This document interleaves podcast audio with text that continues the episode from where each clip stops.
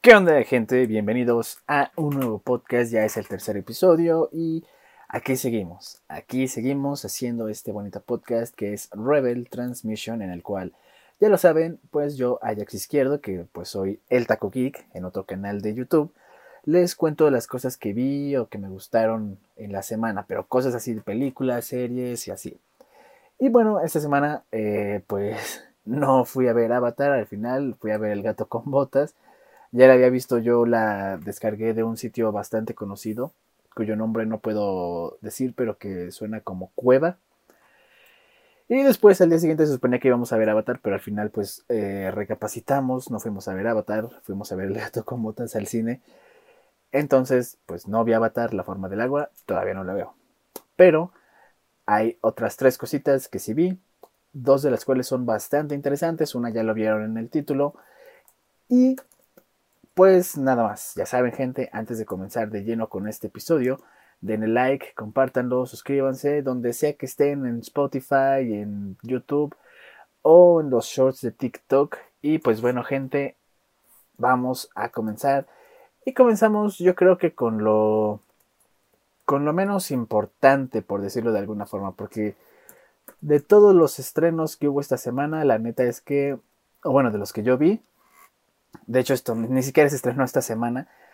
Y fue como que el que menos me gustó. Bueno, no el que menos me gustó. Más bien el que menos me llamaba la atención y lo estoy viendo más por obligación que por otra cosa.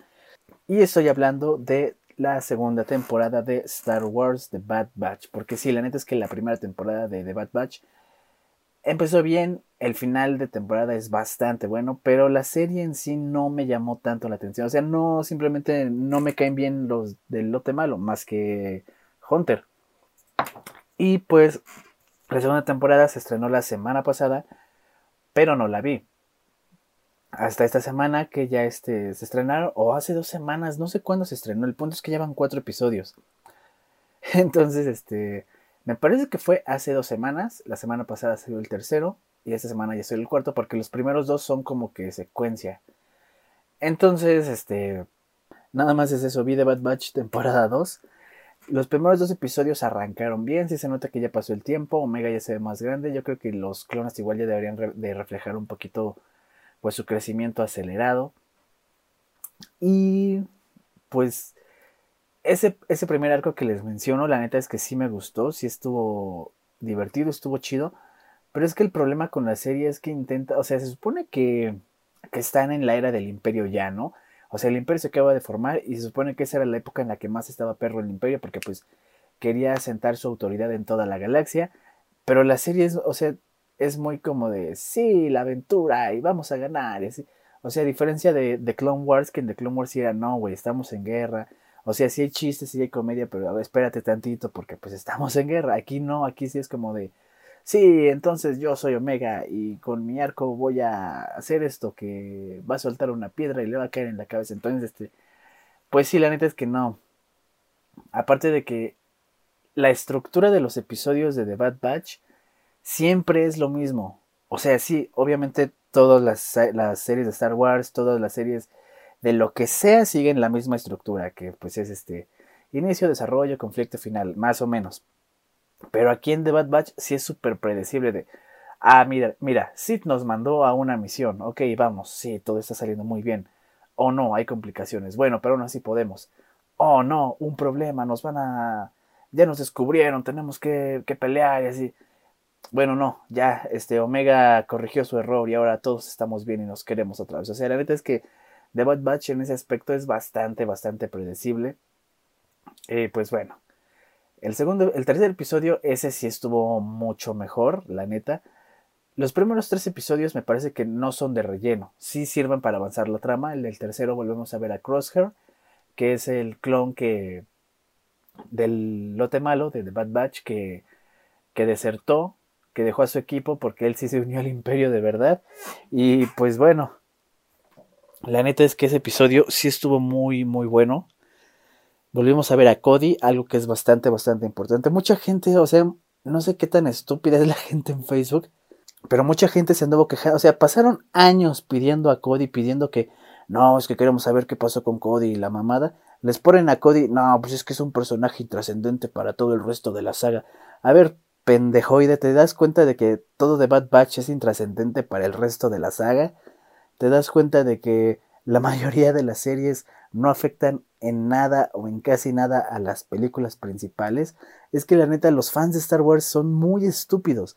Y yo lo sé de primera mano porque pues yo estuve administrando Templo Jedi Slan, estuve en una, en una época en Jedi Alliance y una época bastante oscura. o sea, yo estuve administrando grupos de esas madres de 2015 a 2022, mediados de 2022, de 7 años, casi 10 años. Yo sé cómo son los fans de Star Wars, yo sé que la mayoría de los fans de Star Wars ni siquiera conocen la saga, se quieren hacer los conocedores, y demás, pero la neta es que sí ya llegan a extremos bastante, bastante estúpidos. Y con Cody es, es justo eso, o sea, años pidiendo a ese güey, no, es que necesitamos saber más de ese güey, qué pasó, quién sabe qué se los dan. No, es que es un personaje intrascendente. No, pues vete a la verga mejor, ¿no?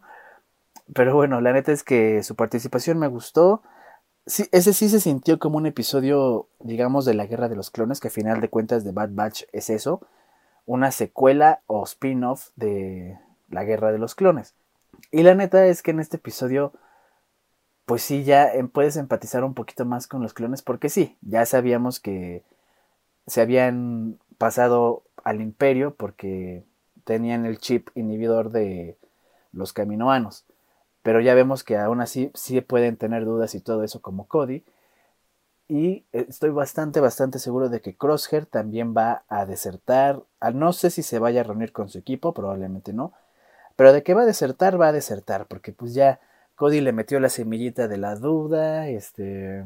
El güey también ya desde el principio estaba como de muy incómodo con el imperio. O sea, sí, no duda en hacer su trabajo, como cuando mató a la reina del planeta, no me acuerdo cómo se llama, del planeta donde fueron. Y, cosas así. Él no duda. O sea, él es un soldado, soldado, o sea, él hace lo que tiene que hacer. O bueno, más bien lo que le ordenan hacer. Y sí, en ese sentido el güey cumple, pero sí se ve que el güey ya está incómodo con cómo están volviéndose las cosas en el Imperio Galáctico. Entonces les digo, yo estoy bastante seguro de que el final de temporada o el mid-season va a ser así de que el güey se sale del Imperio, lo están cazando, a lo mejor le pide ayuda de Bad Batch y al principio va a ser como sí, la familia feliz y quién sabe qué otra vez y al final se va a sacrificar o algo así, o simplemente al final es cuando deserta, pero de que va a desertar, va a desertar, acuérdense de eso. Y el cuarto episodio fue el de las carreras, que fue como una especie de tributo a la carrera del episodio 1 de los pots, que ese sí ya es un episodio de relleno, honestamente, pero no estuvo aburrido, de hecho estuvo bastante, bastante divertido, bastante disfrutable. Siento que esta segunda temporada, les digo, a mí no me llamó mucho la atención porque la primera temporada se me hizo no mala, pero aburrida, eh, no sé, o sea, simplemente no, no me llamó mucho la atención la primera temporada. Es como de, güey, ¿qué es esta mamada? Pero ya esta segunda temporada, a pesar de que sigue teniendo los mismos errores, como ya dije, de la estructura de, ah, sí, vamos a la misión, pero sale mal y todo eso, lo, como que ya cambió un poquito, como que mejoró. Y la neta es que los cuatro episodios que van, a pesar de que el último es relleno, es bastante bueno. Y a pesar de que Tech no me cae tan bien, porque les digo, realmente ni Tech, ni Wrecker, ni Echo me caen bien, ni Crosshair. El único que me cae bien es Hunter y Omega, ni se diga, obviamente no me cae bien. Pero en este episodio sí fue como de, no mames, no, sí estuvo chido. ¿Qué digo? Está, está bien, o sea, es un respiro antes de que empiece lo cabrón, ¿no? Como con toda la serie siempre va a haber un poquito de relleno antes de que empiece lo cabrón. Y me parece que esta, que esta temporada va a ser de 16 episodios. Entonces, pues ya llevamos un cuarto, si estoy en lo correcto. Y pues sí, hasta ahorita se la recomiendo bastante. Chequenla si son fans de Star Wars. Obviamente, pues si no han visto la primera, vean primero la primera. Sí, les les, esa les va a costar, pero, pero va a estar, o sea, después va a estar bien, ya la segunda. Y yo les digo esto porque a mí desde el principio de, o sea, les digo, yo de Bad Batch, la primera no la, no me gustó. Y había un amigo, este Manu, ya saben, el templo Jedi Aslan, que él se andaba, no mames, estás bien pendejo, de Bad Batch está muy buena y quién sabe qué acabó la primera temporada, la intentó volver a ver unos meses después, y ahí sí ya me dijo, no mames, Ajax, sí tenías razón, sí está bien culera de Bad Batch. Entonces, entonces, pues ahí se las dejo, ¿no? Después pasa otra cosa, un estreno en HBO Max, que de hecho Eh, pues este episodio va a ser bastante cortito porque nada más son tres temas, a diferencia de los pasados que son cuatro o cinco. Y se estrena una serie que muchos sabíamos que iba a ser, o más bien todos sabíamos que iba a ser horrenda, pero algunos dijimos, bueno, vamos a darle una oportunidad, que es Vilma o Belma o como ustedes le digan. Esta serie de Mindy Kaling, que, bueno, no es de Mindy Kaling en, en realidad, no estoy muy seguro sobre eso, pero ella es escritora. Y la neta, o sea, sí, desde el principio, desde que salieron los diseños, desde que salió el tráiler, sabíamos que iba a ser horrible. Y no digo esto por, por los cambios que hubo en los personajes, la neta es que eso es lo de menos. O sea, todo el guion es asqueroso. Ya lo dije yo en mi reseña de los primeros dos episodios en TikTok. El show pretende ser algo así como una parodia crítica a todo lo que pueda considerarse un cliché en medios audiovisuales. De hecho, justamente el primer episodio empieza así, con las porristas en el bañándose ahí en el vestidor de mujeres y, llega Vilma y de hecho Vilma les dice, oigan, esto es un cliché de películas de terror, todas están aquí y todas nos vamos a ir y de repente va a llegar un asesino o algo así. Eh, pero ese es el problema justamente, que te lo dicen, te lo dicen explícitamente, llegan y, oye, esto es un cliché, oye, no, pero esto es un cliché. Y así, y así neta, así le hacen, en el primer episodio hay como tres, cuatro cosas que te dicen, ah, sí, pero eso es un cliché. Entonces, este, ese es el problema, o sea, el humor que intentan tener no lo, no lo ejecutan bien porque te lo están diciendo explícitamente. Aparte, pues la neta es que los chistes no están buenos. En el primer episodio yo conté este, dos momentos que auténticamente me hicieron reír. El primero ya no me acuerdo, ya no me acuerdo cuál. Ah, fue cuando esta Vilma habla con Fred y le dice, este, sí, yo también tengo problemas con mi madre. Y Fred le contesta, ¿qué? ¿Ella también apaga los cigarrillos en ti? Ese sí me dio risa, honestamente. Es un humor tipo Family Guy, pero bien hecho. Y el segundo momento fue un chiste, o sea, un chiste pedorro, literalmente, cuando este Norville ayuda a Vilma a cruzar la cerca y Vilma se cae y que le, que le dice, Vilma, ¿te caíste? Es un chiste muy pendejo, pero es, es tan, tan idiota que, que da risa. En el segundo episodio sí, ya hubo más momentos graciosos, eso sí no lo voy a negar, hubo más momentos graciosos que me gustaron bastante. O no bastante, pero por lo menos me sacaron una sonrisa. Ahí sí ya conté seis o siete, no los recuerdo en este momento, honestamente, más que cuando este Fred toma la apariencia, una, bueno, una apariencia muy parecida a la de un personaje histórico de los años 40 esa parte sí, sí me acuerdo y sí me dio bastante risa. Pero la neta es que, o sea, por ejemplo, Norville en el primer episodio es bastante bueno. A pesar de que no es el Chucky que conocemos, es muy, muy, muy bueno. Es un excelente, no, no excelente, pero es un buen personaje. Es de lo mejor que hay en esa serie de cagada. La neta. Pero ya en el segundo episodio, ya cuando ves lo que empieza a ser así de que, oh, ya sé, voy a conseguir los, el dinero para Vilma. y va con los delincuentes y les, y les quiere vender sus órganos. O sea, que, que el güey ves cómo se está pintando la línea para que le saquen el riñón y todo eso es así de, güey, no, no, este sí ya está muy pendejo, la neta. Porque incluso en una serie de humor negro, tiene que haber cierta coherencia, tiene que, tiene, o sea, tiene que ser, ¿cómo decirlo? Tiene que ser verosímil, es que se me fue la palabra, pero pues sí, más bien yo creo que sí el término sería que tiene que ver coherencia. Tiene que ser lógico, por ejemplo. Ricky, o sea, es que la serie intenta tener un humor tipo Ricky Morty, tipo Family Guy. La cosa es que Ricky Morty es una serie en la que las cosas no son ilógicas, porque todo tiene una explicación en el sentido de que sí, o sea, hay humor ridículo, cagado y todo, pero la explicación es que son alienígenas o son seres de otra dimensión, el multiverso, o la ciencia de Rick. O sea, no, es, no se sacan las cosas de la cola nada más porque sí, sino que puedes, o sea, si tú lo buscas, encuentras la explicación. Y aún así no deja de ser chistoso. Y en Family Guy, pues es una serie que sí tiene cierta secuencia, digamos, pero no es tan lógica. O sea, por ejemplo, en un episodio, pues, no sé, se puede morir Meg, pero al siguiente está viva.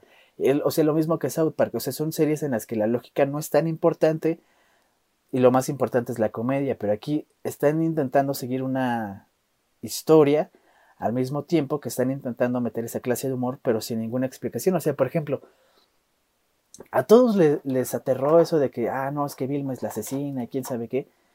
Pero en el segundo episodio, cuando Fred le corta por error la pierna a un güey en la escuela, no pasa nada. Y la neta es que esa escena ni siquiera es graciosa. Y después volvemos a ver al mismo güey y sigue con la pierna cortada. O las madres de Daphne que... O sea, esos son, esos neta, yo creo que son los peores personajes que hay en toda la serie hasta ahorita. No sé si después vayan a sacar algo peor, pero la neta es que Vilma es una serie ah, horrible, neta.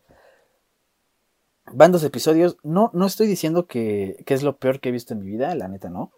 Pero, pero no sé, no sé si seguiría viéndola, honestamente, porque ya sabes que es malo, sabes que no va a haber ninguna remontada o algo así, sabes que va a permanecer siendo mala.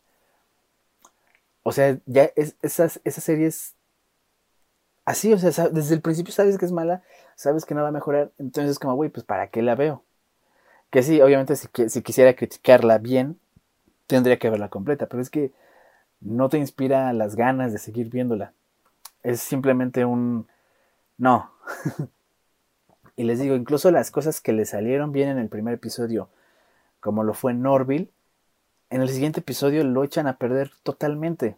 O sea, no, yo creo que sí es de lo peor que, se ha hecho de Scooby-Doo. O sea, hay, series malas de Scooby-Doo. Muchos se quejan de, las apariciones de Scrap y todo eso, pero la neta es que esta, esta basura que tenemos hoy es horrible. O sea, es lo peor, para mí es lo peor que ha habido de. Y pues después, eh, unos cuantos días después, llegó otro estreno a HBO Max, que ese estreno es el importante, es el que le dio el título al, episodio de hoy, y es The Last of Us. No puede ser, o sea, qué serie tan bien hecha.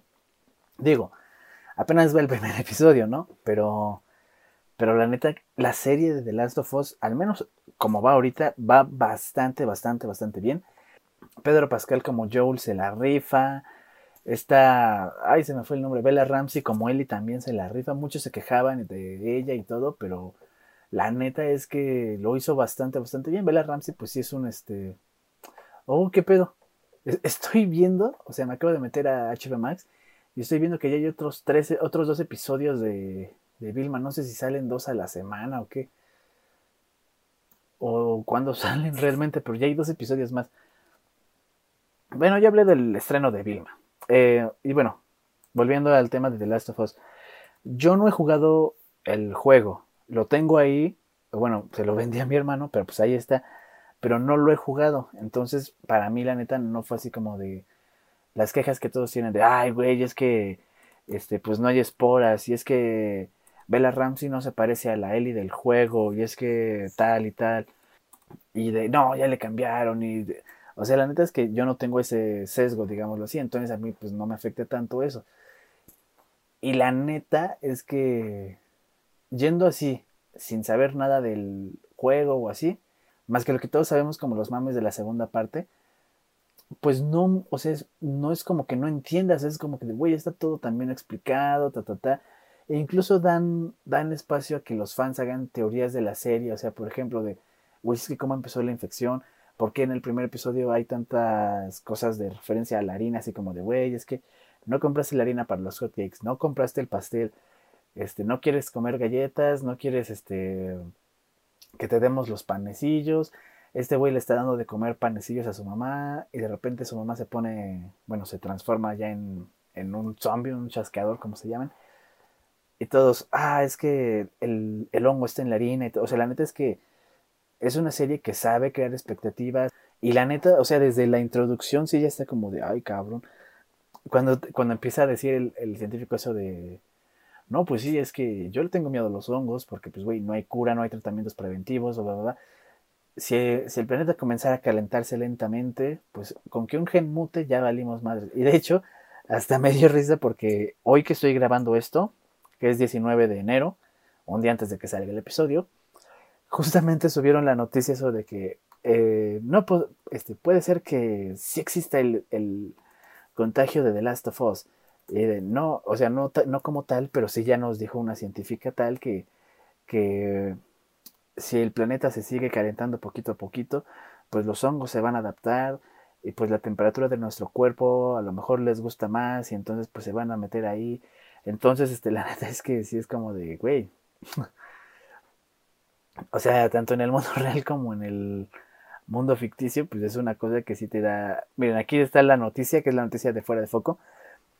Tras el éxito de la serie de The Last of Us, la experta en biología de la Universidad de Utrecht, la doctora Charissa de Becker, aseguró que el cambio climático y calentamiento global estarían propiciando un ambiente ideal para el desarrollo de nuevas infecciones de hongos en humanos. Su declaración a la mayoría de los hongos, al menos los que conocemos, les gusta habitar en temperaturas mucho más bajas que las de nuestro cuerpo. Nuestros cuerpos simplemente no son grandes anfitriones para infectar, porque la temperatura sería muy alta. Sin embargo, con el cambio climático y el planeta haciéndose más caliente, los hongos también necesitan evolucionar y adaptarse a mayores temperaturas. Su temperatura ideal podría acercarse a las de nuestros cuerpos, haciendo cada vez más posible que en el futuro tengamos infecciones por hongos. Que yo creo que a lo mejor eso, o sea, no, obviamente no va a pasar como de Last of Us, pero es algo que yo creo que a lo mejor ya empezó, no me acuerdo cómo se llamaba esta cosa del año pasado, el mo negro, algo así, que pues el mo es un hongo, entonces pues ahí está.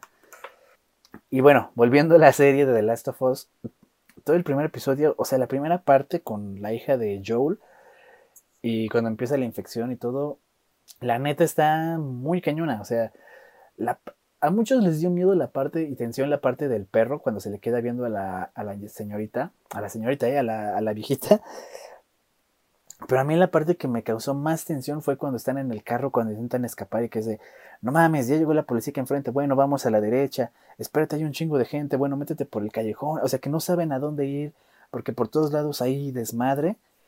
Esa, esa parte es la que más dije, verga, no, si está cañón esto. Obviamente, eh, pues cuando matan a la hija de Joel, también está muy triste.